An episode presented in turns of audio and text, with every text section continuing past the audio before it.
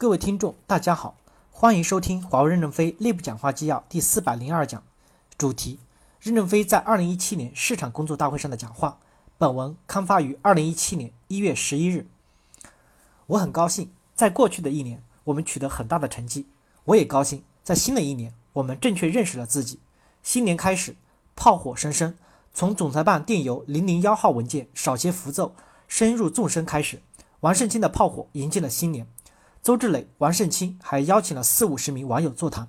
昨天，他们已将访谈内容贴到了新生社区。我认为讲得很深刻。大家都在积极的参加对华为未来的设计。未来是什么？有利润的增长，有现金流的利润，去除干部身上的浮躁，转变到踏踏实实为客户服务。我们要不断的简化流程，提升效率。我们重点表彰了两个体系，一个是 GTS 有了很大的进步，虽然刚开始，但让我看到了光明。另一个是一百七十个国家的账实相符，一百七十多种货币，一万亿美金的流通量，差错率比银行低一百倍。社会上有人评价比银行的水平高，这是很伟大的。去年我们通过了关于幺幺点三零日落法的暂行规定，很多网友反馈华为审批太复杂，我也观察了审批，一件小事可能在华为的流程也极其漫长。现在我们已经开始在成熟领域做减法，华为正在走向新形象，踏踏实实做事，向一切优秀的人学习，就能前进。第一部分，坚决遵守干部的八条。建立一支有铁的意志、铁的纪律、思想活跃、生龙活虎的奋斗队伍。今天干部改进工作作风八条宣誓，我既感到荣耀，也感也很感慨。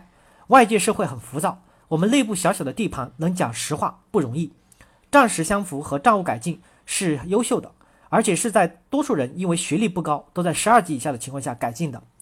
我们前两三年已经把阶级分界线切除了。让职业人士和精英专家在同一个垂直方向上开始晋级。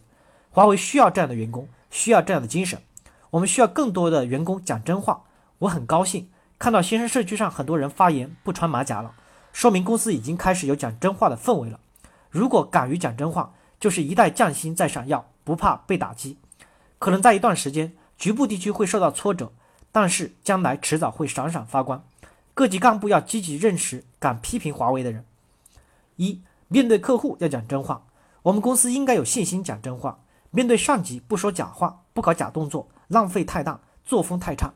面对同志要坦要要尽怀坦白，口直心快，直言不讳，善于磋商，这样就会产生真实为客户服务、创造价值的解决方案，以及由始至终的毅力和坚守。如果大家总是去盯着竞争对手，最终会不知道客户的需求和价值体系是什么。高级干部的内心强大的表现是经得起批评，真金不怕火炼。世界上肯定会有不同的意见，我们一定要有战略自信。这个自信首先是不怕别人批评。本来这个世界上就不可能人人说你好，更何况一枝独秀呢？公司更要如此，别背上荣誉的包袱，多听听别人的批评，比表扬的麻药好。高级干部要有强大的心理，开放的胸怀，才能迎接做好世界领袖的准备。我们接纳所有的意见，吸取有益的部分。能量不一定都是好的，要去粗取精，去伪存真，由此及彼，由表及里。二，我们的业务越来越大，覆盖的地域也越来越广。尽管我们建立了制度和流程，但我们的监管难以无缝，还是要靠干部员工的自律，这样才能降低管理成本，以及大量的发现和选拔培养干部。优秀干部的创造，一方面要创造价值，一方面通过管理、治理、内控来控制住问题的产生。越是制度化、流程化，越是需要各值守人的自觉。这就是西方的法治加宗教。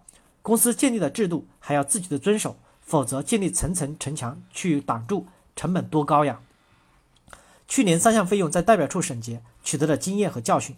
我们今年可能试点合同在代表处审结，加快权力下放的步骤，同时抽调地位高、能力强、敢负责的干部，加强监管队伍的建设，使授权是真正的，而不是表面的。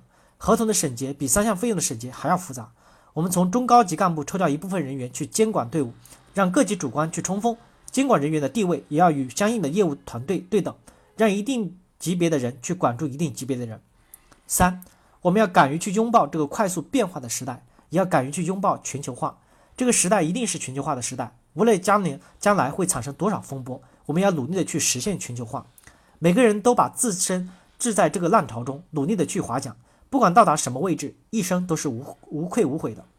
我们不要总要追求自己的人生目标要登顶，即使没有登顶，爬到山腰或者其他任何位置也很光荣。我曾说过，都江堰疏导不了太平洋，八百里秦川何曾出过霸王？秦淮河边上产生不了世界领袖，北京没有户口指标，成不了科技中心。是逼迫我们这一代人要就要成为世界领袖，而不是繁衍几代后代，几代后才是。我们一定要冲到国际化队伍的前列去，不要成为空军司令，一定要接地气。高级干部级及专家到前方去，前方不是物理位置，流程改革研发都是前方，直接参加从端到端的洗礼，从机会到变化，要认识全过程。世界有很多的战略高地，到战略资源聚集地去参加探讨，扩大视野。有人说你都没有去过世界，哪来什么世界观？这句话很精彩。到管理一线去，真正体会离子的味道。到实践中中去取得实成功的经验，为担负更重要的担子取得资格，努力树立起成为世界全世界服务的精神与思想。战略预备队的意义，面对不确定的未来，我们的干部员工要转换思想与技能，才能不被淘汰。